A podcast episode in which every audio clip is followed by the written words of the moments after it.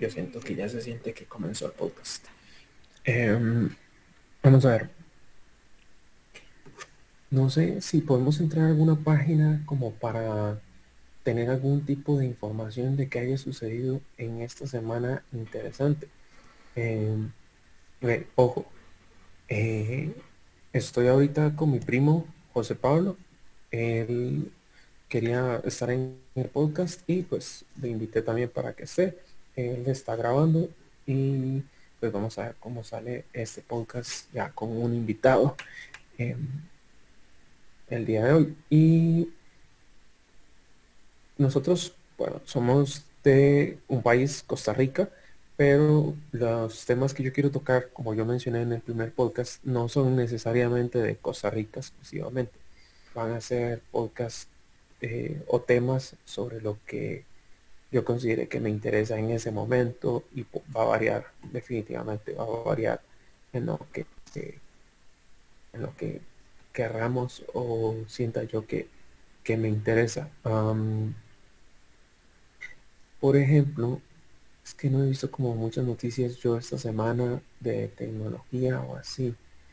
Eh, sí supe que hace unos días salieron los nuevos Samsung Flip que son como la versión de teléfono, eh, bueno, que trae recuerdos de los 90, que es cuando estaban esos teléfonos, los RARs, no sé si, bueno, no sé si siquiera si mi primo, que es muchísimo más joven que yo, se acuerda de cómo eran los RARs, ¿vos te acordás?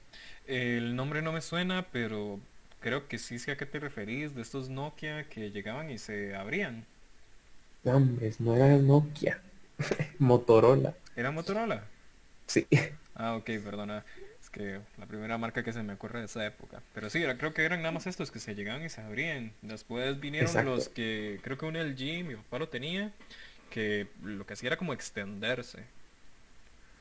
Y también los Sonic Ericsson también tenían eso de que se abrían y era como que lo último de la moda, porque también podían reproducir música. De esos también me acuerdo. De hecho, sí, había, sí, habían, ¿cómo se dice? Eh, habían teléfonos que, o sea, vamos a ver, los primeros teléfonos cool o delgados, realmente delgados, que no eran gigantes, eh, en realidad eran solo más pequeñitos, ¿verdad? Y eran los Nokia, los, que tal vez su generación conoce como de los indestructibles Nokia, ¿verdad? Que se caen al suelo y aguantan de todo. Pero eh, después Motorola como que fue un paso más allá y ya no se trataba de qué tanto te servía un teléfono, sino que tan bonito se mira un teléfono, ¿no? Entonces, Em, entonces, por ejemplo, estuvieron esos teléfonos que eran los eh, Motorola RARs, que eran sumamente delgados y que tenían la mitad del teléfono era una pantalla y la mitad del teléfono era el teclado. Entonces usted lo que hacía es abría el teléfono por la mitad y, y ya quedaba el teléfono completo. Lo que antes era un, teléfono más grande, por decir así, ahora se hacía más pequeño y tenía más funcionalidad al poder caber en diferentes lugares, de poder llevarlo inclusive en la... La gente empezó a llevarlo. Ustedes se han preguntado, ¿para qué sirven las bolsitas de las camisas de vestir? Bueno, ahí los llevaba la gente en la bolsita de arriba, que está al lado de derecho del pectoral. Ahí llevaba la mayoría el, este celular RARS, porque era muy cómodo andar y poner en cualquier lado.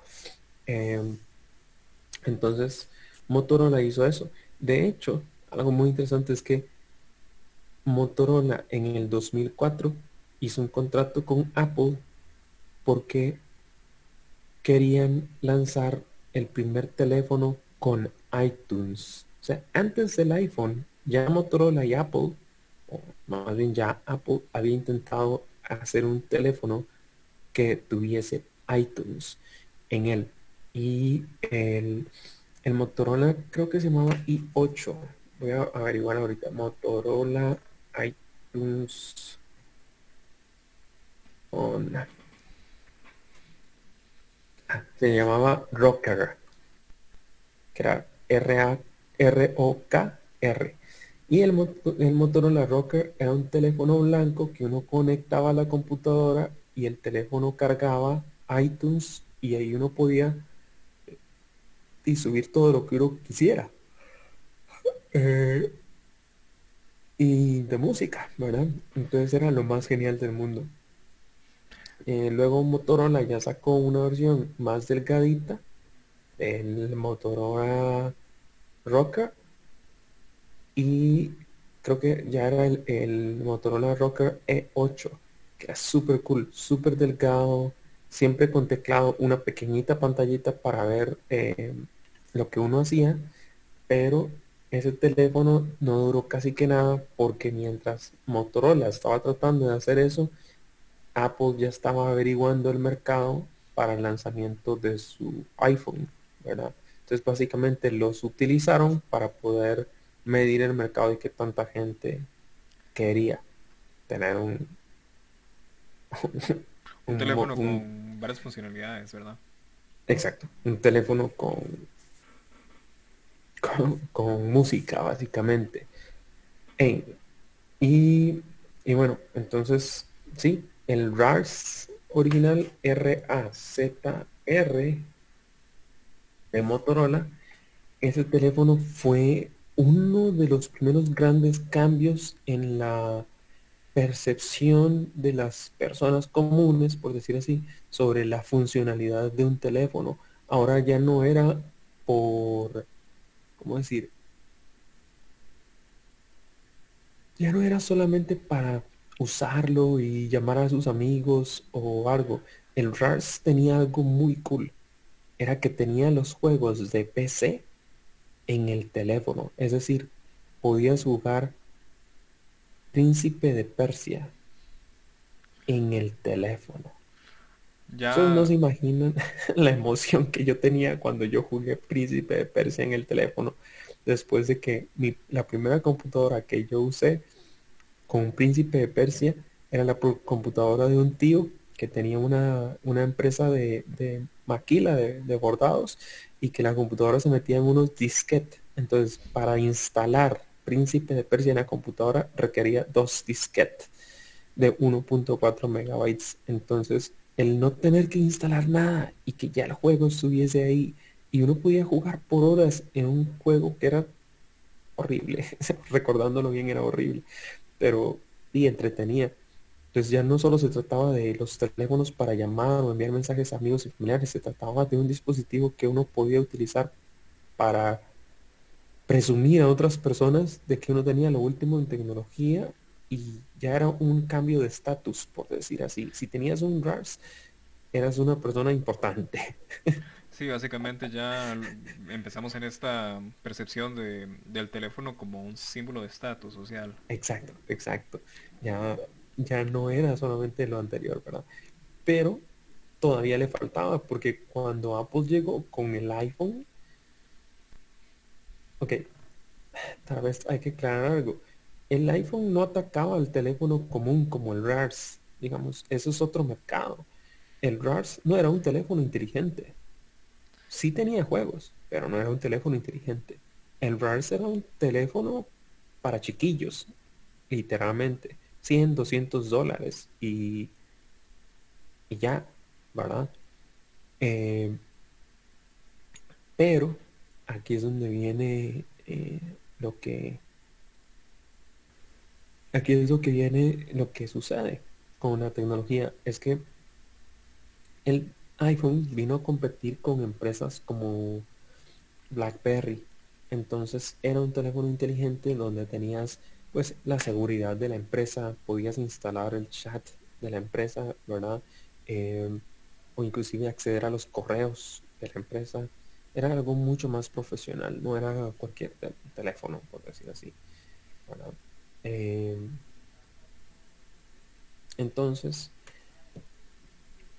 no era específicamente un cambio de estatus o así no se percibía al principio el mismo iPhone porque su competencia eran las agendas personales y los BlackBerry supongo. Exacto eran las agendas ah, personales como Palm que yo soñaba con tener un Palm un Palm P1 mi papá creo que tuvo uno. Sí era una agenda personal con un con un lápiz que uno podía escribir, dibujar, tomar notas. Yo pensaba en tener un Palm. Em,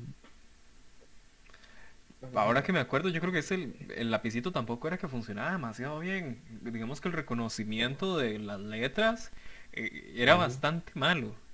Horrible. Digamos, tenías que a cada rato tener que calibrar el, la pantalla. Había que calibrar la pantalla. Entonces, em, y eso, eso es algo que pues no nos gustaba a la mayoría, ¿verdad? Que, que el, aparato se miraba un poquecito feo, pero a mí me llamaba la atención porque yo ya casi iba a entrar a la universidad y yo decía, este dispositivo me va a ayudar a mí para no necesitar una computadora y solamente tomar notas, ¿verdad? Entonces yo puedo tomar notas en, el, en la agenda y cuando llegue a la, a la computadora de la casa, bueno, a la computadora de escritorio, yo puedo pasar la información ahí. Ojo, que es por eso que la invención del iPhone revoluciona la forma de obtener, o sea, del input humano hacia los dispositivos, así como el output de, de, los, de las personas. Como cómo se ingresa la información y cómo recibimos la información.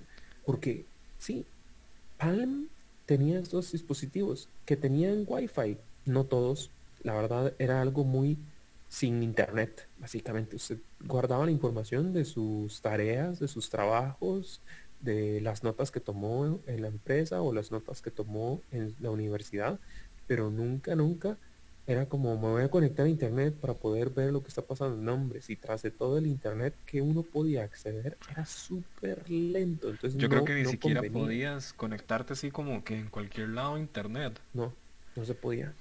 Entonces, entonces cuando el iPhone salió, revolucionó ese otro mundo, ¿no? Ya el, el Motorola RARS había revolucionado la forma que percibimos a las personas que tienen un teléfono pero el iPhone vino a revolucionar la forma en la que interactuamos con los dispositivos, porque ya no solo se trataba de que tenías 10 puntos multitáctiles en una pantalla, eso mm, sí es tecnología y sí es algo impresionante, pero no se trata de lo que de las capacidades que tiene un dispositivo, se trata de lo que puedes o que te permite lograr con ese dispositivo, ¿no?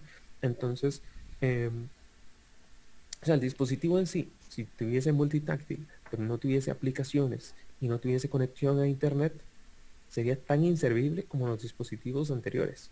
Esa es la realidad. claro.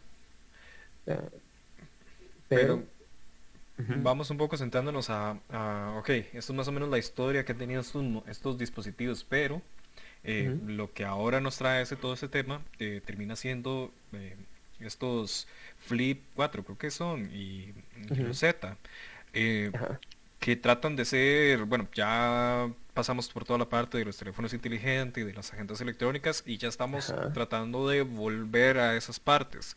Ahora sí, eh, tratan de hacerlo como haciendo que las pantallas se puedan doblar. Doblar. Eso es impresionante nuevamente. Y, y, y acabo de entrar a la página de Motorola y ellos también sacaron nuevamente el RARS y ahora tiene una pantalla táctil alargada dentro del teléfono que podés doblar a la mitad. O sea, es... Trata de, trata de volver a la misma nostalgia del viejo RARS, básicamente. Exacto. Es, es atraer a la misma gente que por no, por porque toda la gente que compró el RARS anterior, la verdad yo estaba, estuve enamorado de ese teléfono un montón. O sea, ese teléfono, cuando yo compré mi primer RARS, yo había tenido que trabajar como cuatro meses dando clases de computación en Guatemala. en la montaña. Y lo compré usado. entonces, entonces era para mí el logro, ¿verdad? Ahora sí soy parte de todo este cultito de gente que son, que tienen un estatus. Ahora ya es toda alma que tiene un Exacto. Pero al par de años, literalmente al par de años, sale el iPhone. Ajá. Entonces, todo mi amor por Motorola, no es que se fue, digamos, yo, sí, yo sigo pensando que Motorola es una compañía súper innovadora. Y sigue siendo muy buenos dispositivos. Yo he tenido teléfonos Motorola, teléfonos inteligentes, lástima que no tienen mucho soporte hoy en día. Eh, se me dañó por, por, por, lástima la pantalla, creo que era, o si no la tarjeta madre. Y repararlo era imposible, digamos. Pero era un teléfono de la mejor calidad que creo que he tenido. Exacto, no, los Motorola siguen siendo muy buenos. Y, y ese, tal vez es el downside, que el, el downside de, tener un dispositivo, ya sea Motorola o inclusive Asus, porque mi marca preferida de computadoras es Asus. Em, ellos inclusive sacaron un comercial que decía cómo pronunciar correctamente la, el nombre de la empresa, ¿verdad? Que no es Asus, sino que es Asus. y nunca me gustó. Yo, para mí es Asus, punto. Es igual que Nintendo diciendo que no es Hyrule, es Hirule. Ah, sí, o sea, tratan de educar a la gente en, el nombre. Olvídense del nombre, solamente sigan insistiendo en que la gente disfrute sus dispositivos, punto, es lo más importante. Em, ahora, ¿cómo es? Ok, ah, viendo ahorita que Motorola volvió a lanzar esos teléfonos, significa que Motorola entiende que todavía existe un mercado de personas que vieron la utilidad en lo que ellos hicieron. Porque Motorola tiene estos teléfonos que eran buenísimos, que se llaman Moto G, que son una versión barata del H, que es la versión más cara de los teléfonos de ellos. Y el Moto G tenía casi todo lo del top eh, performance de, de sí, de la gama alta. Ajá, pero súper barato, ¿verdad? Entonces igual trae cuatro cámaras, una cámara frontal, es, todas. Pero vemos a lo mismo. Si hablamos de actualizaciones de Android, se quedan atrás. Si hablamos de mm, soporte en, no sé, en reparación, ni que, olvídense de eso. y olvídense de eso en casi que cualquier Android. Em, pero tener un teléfono de estos como un RARS es como, como le digo, no es un estatus ya dentro de lo que es la gente común y corriente que todo mundo se compra el nuevo iPhone y eso es el nuevo estatus, ¿verdad? Pero pero para de los que somos más geeks, nerds y tenemos esa queremos una memorabilia, por decir así, un recuerdo del pasado, sería genial tener un RARS de los nuevos, esa es la verdad. Claro. Ahora, quien sí está innovando en tener, en crear la versión de RARS bien hecha, es Samsung, ¿verdad? Porque Samsung es el lado de Android que tiene soporte, que tiene repuestos, que tiene un sinfín de beneficios. No olvides a Huawei. Huawei realmente, bueno, yo no sé si aún sigue contando como Android, pero realmente también se le consigue soporte. Sí, bueno, sí, Huawei el problema para mí con Huawei fue cuando sucedió esto con Estados Unidos, que cortaron pues todos los, servicios. O sea, Huawei venía creciendo un montón y Estados Unidos se asustó básicamente y dijeron, no, no, es que con esos dispositivos nos pueden estar hackeando. Y creo que había una empresa que sí estaba utilizando dispositivos Huawei para poder obtener y guardar la información de empleados y enviarle hacia China, que era donde son los Huawei originalmente.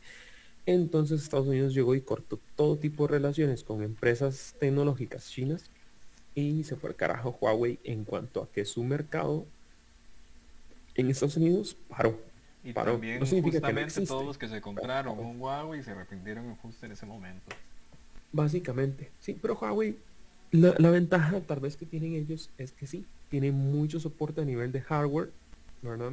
Entonces ellos eh, eso lo tienen bien y el software que ellos crearon, que ya venían creándolo desde antes, ya sabían a lo que se tenían, es, es, es un sistema operativo bien robusto. O sea, no, no es como que no va a funcionar y se va a caer y, se va a pegar. No, sí va a funcionar.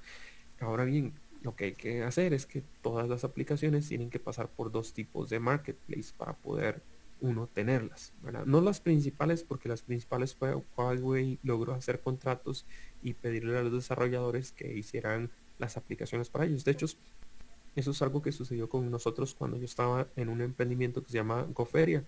Huawei llegó y nos dijo, hey, ¿quieren que todos los dispositivos Huawei tengan Goferia preinstalado? Y nosotros, obvio, claro que sí, son 100.000 usuarios solo en Costa Rica, o sea, que tienen Huawei.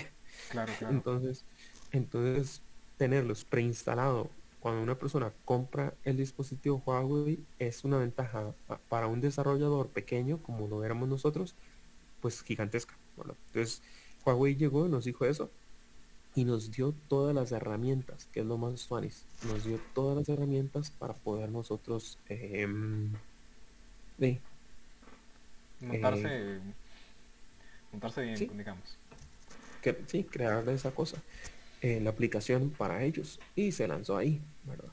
Pero yo no sé cómo se miden, o sea, en Apple y en Android es muy claro que tienen ellos una, un dashboard donde se administra y se pueden ver las estadísticas, cuántas personas descargaron, cuántas personas han abierto la aplicación, por cuánto tiempo, en qué momento se cerró. O sea, hay muchas formas de, de entender realmente qué es lo que está haciendo un usuario con tu aplicación.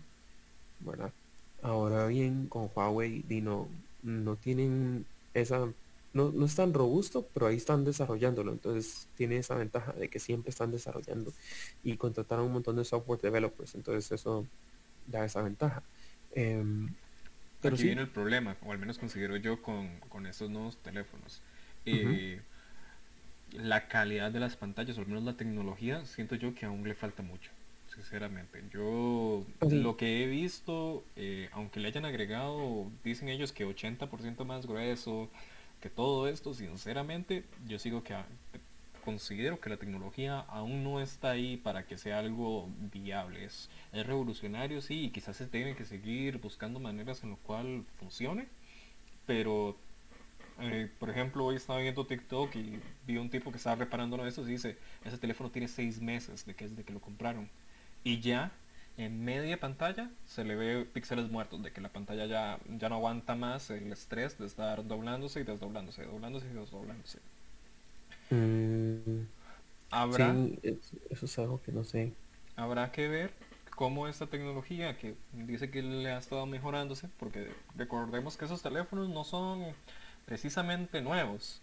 Eh, llevan sacándose ese tipo de teléfonos plegables desde hace ya tres años quizás o más. Eh, pero eh, siempre ha tenido este mismo problema. Y aparte, eh, también podemos recordar que estos teléfonos son famosos por estos mismos problemas, porque en el menor golpe que se llevan, ya listo, pantalla muerta. Y conseguir una de esas pantallas es comprarse otra vez el teléfono. Entonces como que la gente, o al menos yo y los técnicos con los que yo colaboro, porque he trabajado con varios técnicos de teléfonos, todos dicen, ese teléfono no sirve realmente. Es algo que aún le falta mucho. Aún no estamos ahí. Sí, yo también he visto eso. para mí, ok, para mí el traer esos dos recuerdos de, nostalgia de los, em, ¿cómo es? De esos teléfonos y hacerlos nuevamente está bien por un lado en el que.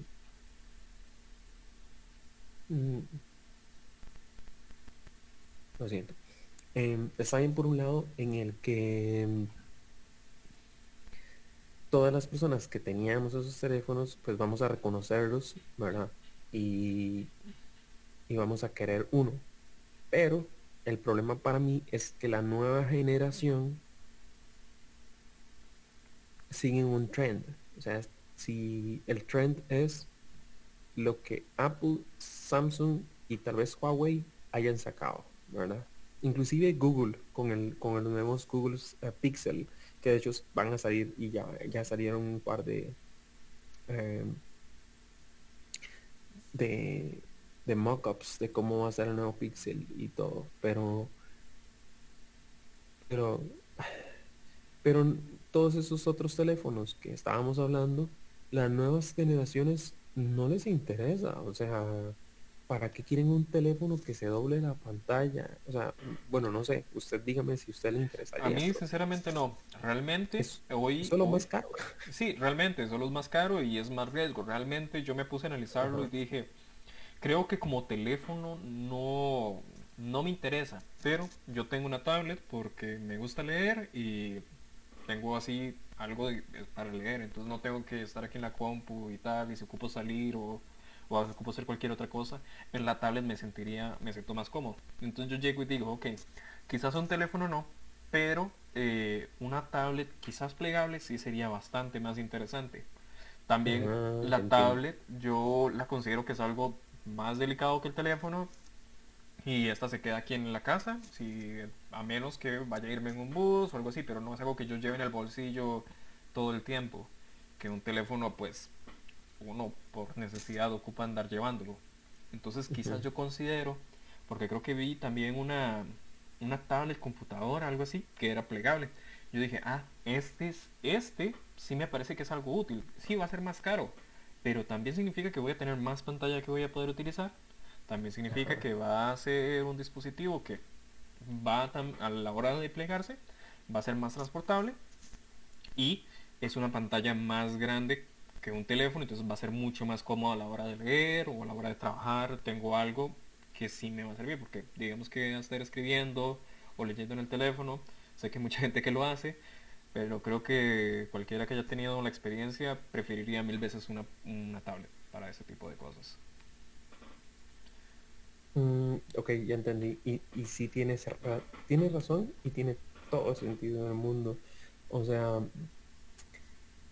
es más útil tener una tablet tamaño laptop, por decir así, que se pliega y que puedes usar en, o sea, en cualquier, o sea, que es más cómodo llevar y, y es más útil que un teléfono que literalmente es solo más caro y que la pantalla se doble, no hay como casi ningún beneficio, porque todos los teléfonos hoy en día son tan delgados que caben en cualquier lugar, ¿verdad?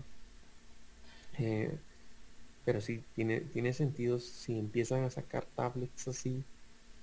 Hasta, hasta yo quisiera, digamos, una tablet así que, que se doble. Mm, sí me esperaría, yo soy muy es que ese es el punto. Tal vez esto va a sonar raro, pero.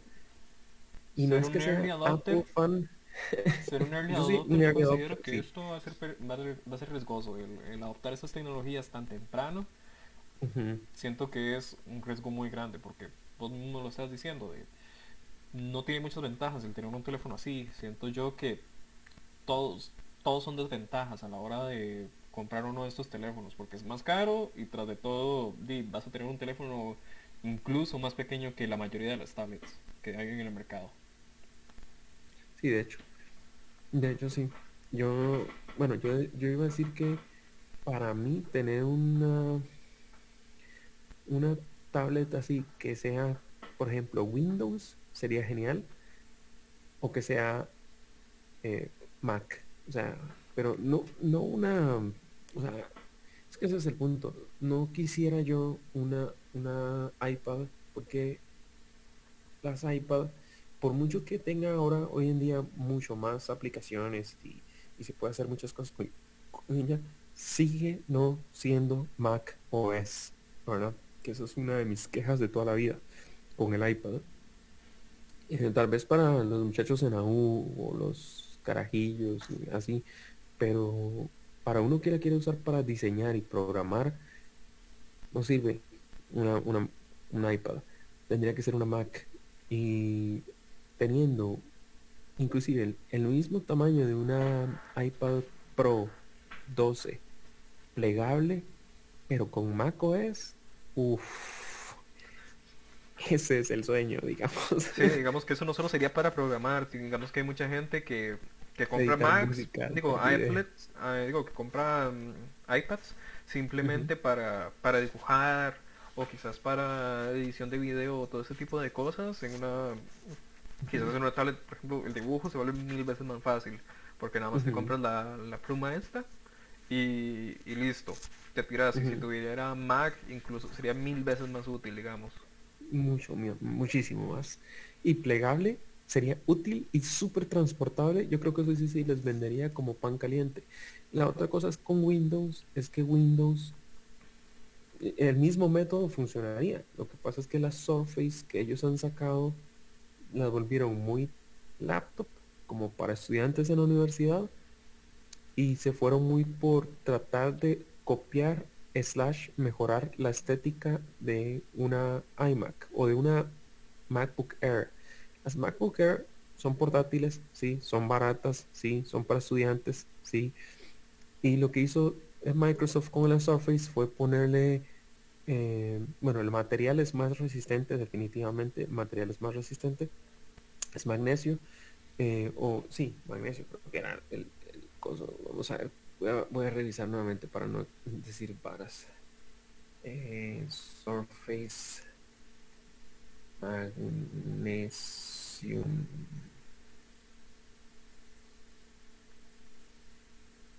Ah, es un es es de magnesio. es un una, de magnesio. Sí, sí, es de magnesio. Entonces es mucho mejor que, el material que usa Apple, que es básicamente aluminio, el mismo, sí, el mismo aluminio que tenemos en las latas, digamos. Em, es más resistente, sí. Eh, lo que hizo Microsoft es hacerlo un poco más resistente con ese material, hacerlo, ponerle una en el, en el teclado. Ellos utilizan alcantara, súper elegante. Ese material se usa en los carros más finos que se venden, digamos. Es el material se llama alcantara. Es súper difícil de, obtener, de conseguir, de hacer. eso es, solo, solo lo ves en los carros más finos, esa es la verdad. Entonces, eh, ellos lo utilizan para sus portátiles, en el teclado y en el mouse, mousepad, en el área así. Entonces, súper comfy, comfy, y no encuentro otra palabra, pero para mí es lo más cómodo y elegante que se ve son las Surface. Em, a mí me gustan mucho, pero lástima que casi que todo mi material de trabajo y mi software que he comprado durante años, todo está para Mac. O sea, yo no tengo, yo no tengo licencia de Adobe para, para, o sea, para PC, para Windows. Y y yo no pago los 29 dólares. Yo compré la licencia completa, entonces esa la compré hace años. Entonces eh, no es como que puedo entrar a, al cloud y de Adobe y ya y tenerlo para todos tus dispositivos. Y tenerlo para todo. No, no puedo. Eh, yo ya pagué uno y tendría que empezar a pagar la mensualidad y yo no estoy dispuesto a pagar una mensualidad por algo que ya compré.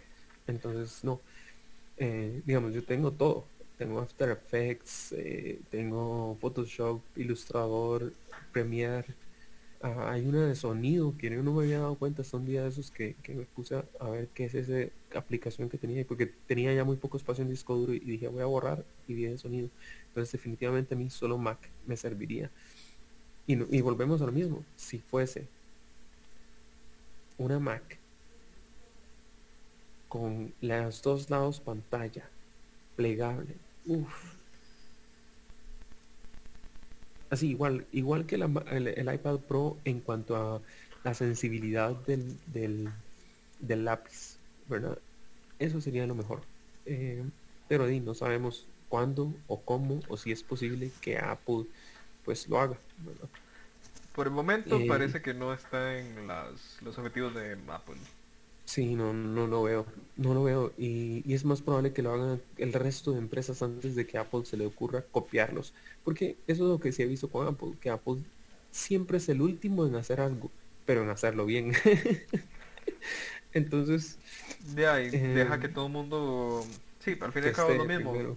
Ellos primero dejan que todo el mundo experimente y luego cuando ya creen que algo funciona, es que ellos lo adoptan y lo incorporan. Creo que es más o menos eh, parte de lo que creo que te quería decir, porque, ¿cómo se llama?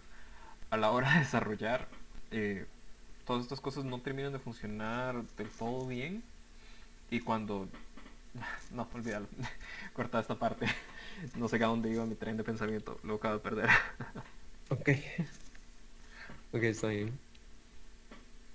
Eh, Dino, o sea, para mí eso es en los teléfonos dobla, doblables. Plegables, creo que les llaman ahorita. Plegables, sí, regresaron.